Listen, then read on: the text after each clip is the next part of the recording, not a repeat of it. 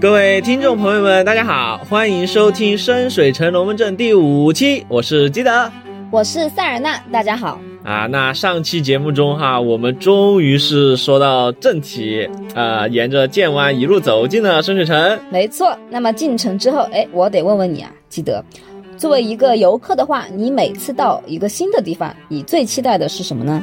一般来说，城市旅行的目的就在于名胜古迹嘛。你想想看，咱们成都武侯祠和杜甫草堂，声名在外啊，很多人都是冲他们来的嘛。比如说，刚刚学习了“茅屋为秋风所破歌”的小鹏宇，对吧？被父母带着来感受一下历史啊。而且我们还有大熊猫。对对对对对，那国内乃至全球范围内当之无愧的流量之王啊，最吸粉的奇珍异兽了。所以这个大熊猫对拉动成都的经济贡献巨大呀！如果没有熊猫镇场子啊，成都的客流量肯定要受影响。这个就又说远了，又说远了。那听塞尔纳你刚才的开头哈，那今天咱们是要讲讲深水城里的名胜古迹？对呀，什么深水城武侯祠啊、杜甫草堂啥的，说不定还有门票可以盘剥一下冒险者。那深水城有大熊猫吗？有深水城大海龟。这个海龟就明显没有熊猫萌啊，它能拉动旅游业吗？这个我们啊之后会慢慢讲到这只海龟啊。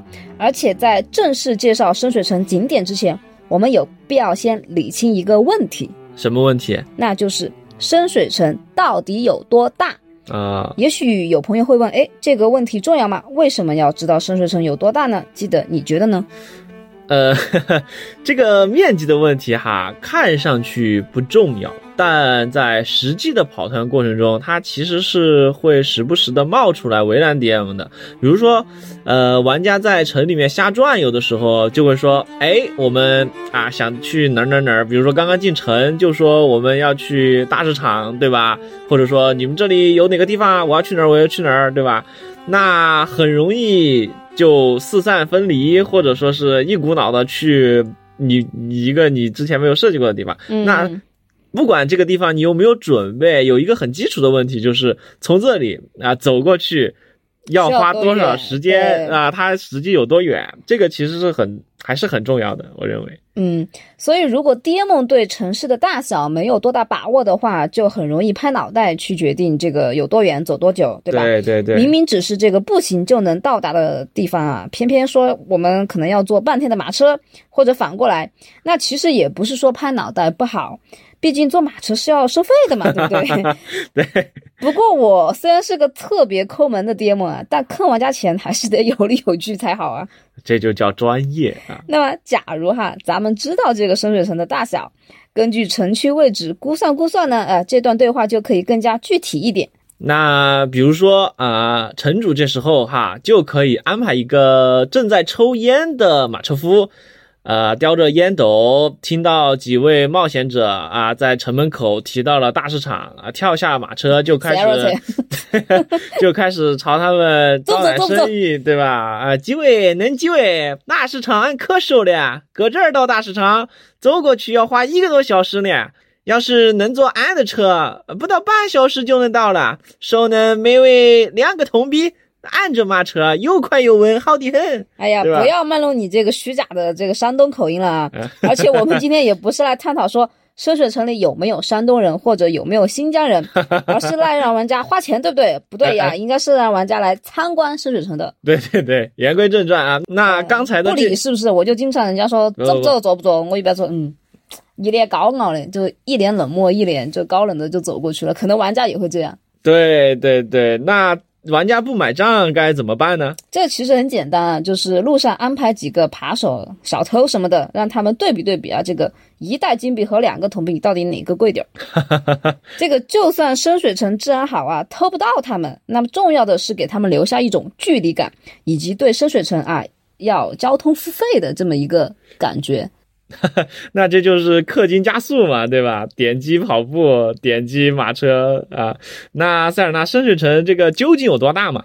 哎，为了搞清这个深水城的面积啊，呃，我其实花了不少这功夫去看啊，它到底有多大？怎么说？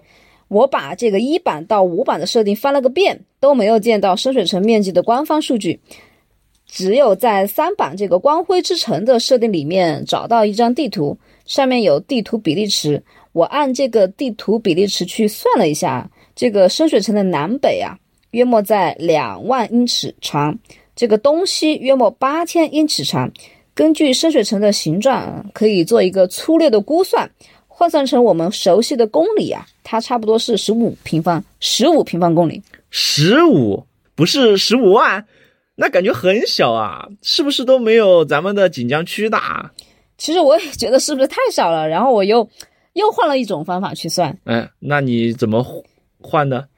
国外其实有很多关于这个世界架构的资料，我找到一本这个叫《中世纪奇幻城市指南》的书，里面有一章教你怎么生成这个村镇和城市。上面关于城镇面积是这么说的：嗯大部分中世纪的奇幻城市都很小，嗯，通常小于一平方英里，也就是约莫一点六平方公里。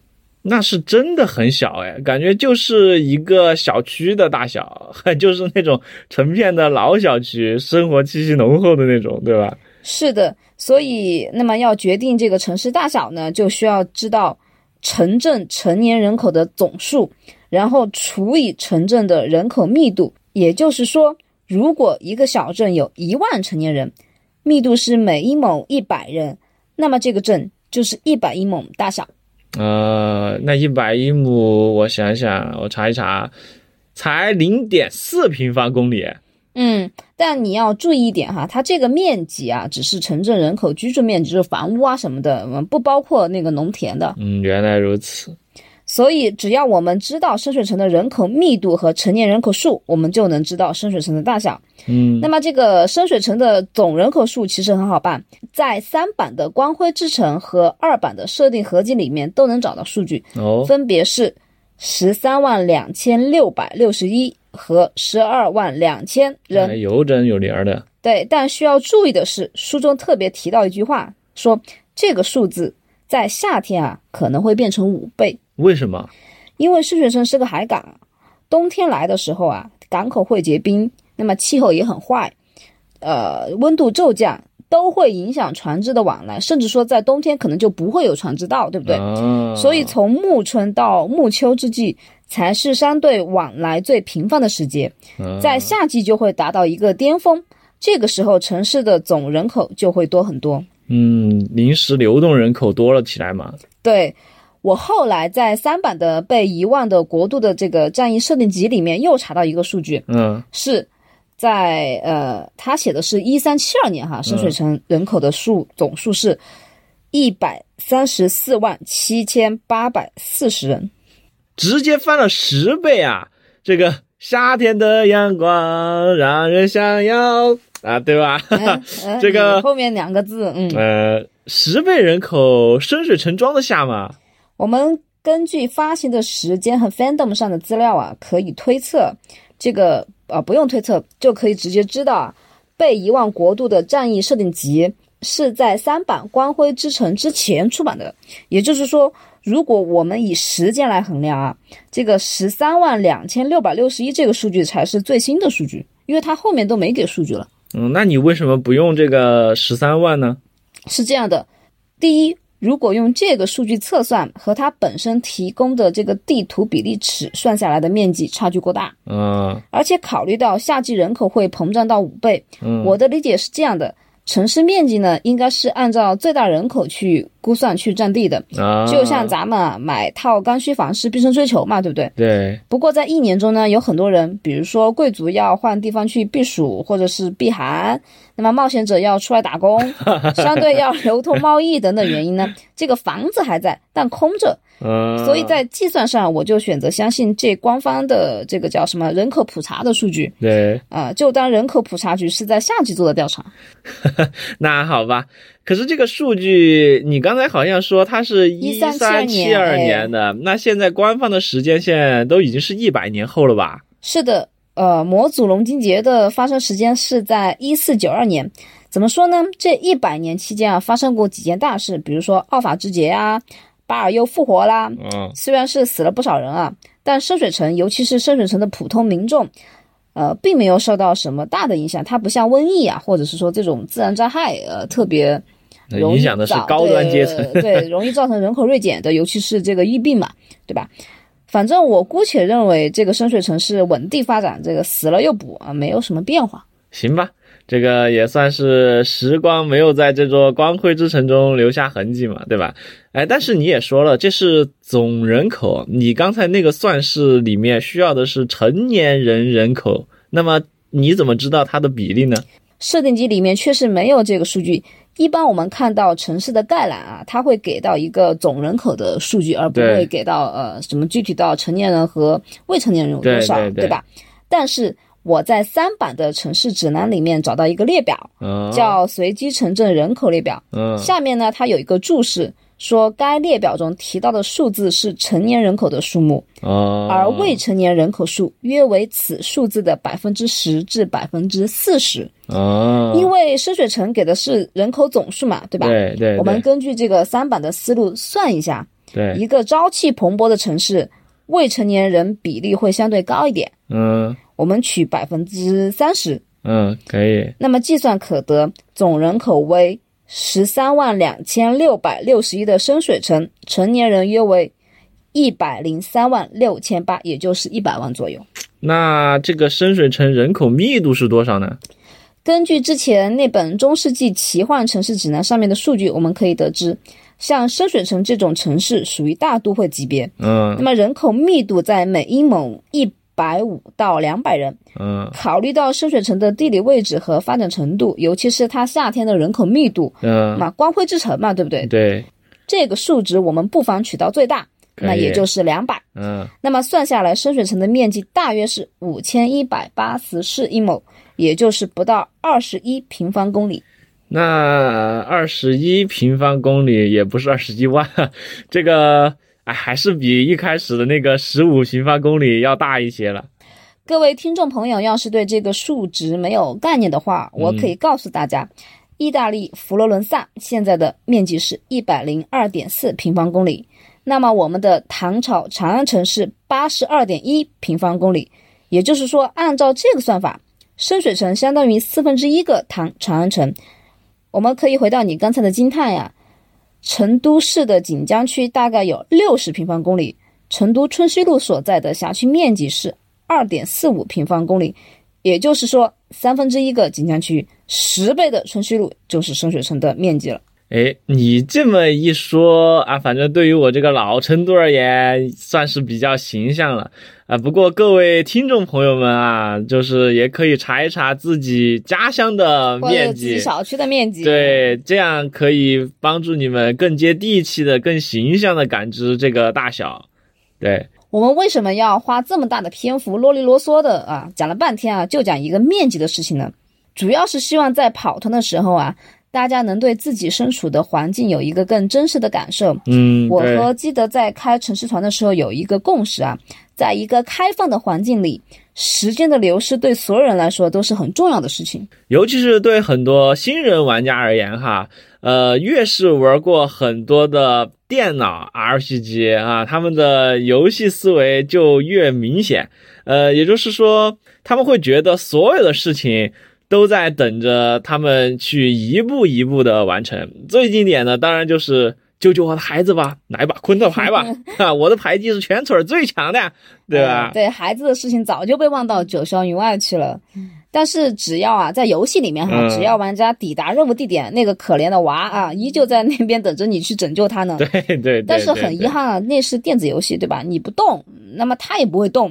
但是在跑团里面，至少在我和基德的团里面，我们希望玩家要有一个基本的认知，就是当玩家在采取行动的时候，别人也同样在行动。对对对，比如说某个贵族告诉玩家，哎，有那么个谁呀、无耻的从他家里偷了一些东西，希望玩家把东西想办法弄回来给他。对，这就是很标准的拿拿东西的委托嘛。假如这个时候，假如这个时候啊，玩家也在酒馆里和别人打起了牌，比如说三龙牌，对吧？嗯，还玩了好几个小时，那么不管是赢了或者输了一堆钱，他也可能去喝得酩酊大醉，对，不得不在第二天才开始啊去想起了他的任务，要去去抓捕逃犯什么的。对那么这个时候。他要寻找的对象可能已经把赃物已经出手啦，对啊，掩盖了自己盗窃的证据啊，甚至直接逃出城，玩家就只能两手空空而归。对，因为在实际情况中哈，正常人就是能够正常思考的，嗯。呃，玩家不能总以为世界都是围绕他们旋转，而且不仅是围着他们转，他们还要对吧，无限的对区域释放时间静止和弱智数啊，这就 怎么说呢？我们的团啊，就出现过这种情况。是是就一个确定不能参团的玩家被我们安排成了人质，那么绑票的人啊给出了明确的指示，让玩家去什么地方啊，去啊给什么东西，反正就是你你得做什么事把人给赎回来，给赎回来。给赎回来，这是真 真回来吗？对不起啊，所以结果我们的玩家啊脑回路特别清奇，根据几天前偶然得知的一个支线消息啊。执意要前往某个不正当的场所去赚点外快，他们最有说服力的理由是这样的：我们之前交了报名费了，对对，我们当时哈一直在回去很长的时间都在吐槽这个事情。对对对，我们可以想象那个反派在幕后哈难以置信的在那儿内心 OS 做嗯，对对对，或者说是摇手摇头跺脚哈，就是朋友的性命竟然比不过二十金币的报名费，我这反派当然太没面子了，对吧？是我的威胁不够直接吗？对，这太打击城主的 这个自信心了。是的，是的，所以当然啊，玩家也因为这次莽撞的行为呢，付出了代价啊。嗯，对，说回这个城市大小这个问题，我们的核心思路是在跑团中运用空间和距离带来时间上的消耗，进而让事态产生变化。尤其是在想要营造一些紧迫感的时候，哈，这一点就尤为重要，而而且也很好用。呃，我们举一个类似的例子嘛，呃，当啊，比如说有一群叛军啊占领了一个城镇，他们在要撤出的时候呢，准备把俘虏都杀掉。啊，那玩家们作为一个中立国的代表啊，得知自己可以找到叛军的高级军官，签署一些可以让俘虏得到释放的文件，啊，就能够解救这群无辜的人。那么他们肯定就不得不在城市里进行奔波啊，寻找着这个军官。那么这个时候啊，我们假设军官还有 X 分钟要离开这个城市，而玩家要去的区域呢，呃，有 N 个啊，他们分别需要消耗 Y 一、Y 二、Y 三的停啊，长话短说。呃呃，那好好好好好，啊，其实就是说啊，那这个重要的是玩家移动路线的选择以及对时间的把控。那如果玩家错误的选择了路线，而呃或者说进行无谓的进行了战斗或者扯皮，那那么很结果就很明显哈，就倒了，倒霉的又是俘虏，对，哎倒霉的又是俘虏，受伤的总是他们。啊、这个也可如果没有其他设计嘛，对吧？嗯，反正就是你没有救回俘虏呢，玩家可能也会受到这个中立国的惩罚呀，对扣钱啊，扣你的报酬，对甚至没有救到什么政府要员，那就跟盟友法门成仇也是可以的。对对对，总之啊，DM 在，呃，总之啊，这个城主在掌握了城市的大小之后，就能够比较方便的计算玩家的行动路线以及他们所要耗费的时间，嗯、从而给出更合理的安排，嗯，方便各方面的行动，对吧？嗯，没错，也方便更好、更高效的坑玩家的钱。对，好了，我们讲完深水城的面积之后呢，到底玩家进城后，这城市一眼瞧上去是个什么样呢？以及我们可以怎样用，呃，什么方法临时去口胡一个符合深水城风格的建筑来呢？就留待下回分解。啊，所以说这一期我们还讲不到他们的建筑，对还。没讲到 对对杜甫草堂和武侯祠。对对对，那这期时间也就差不多了啊，欢迎大家来继续留言批评或者指教啊，也可以提出你们的问题。我是基德，我是塞尔纳，我我们下期节目见。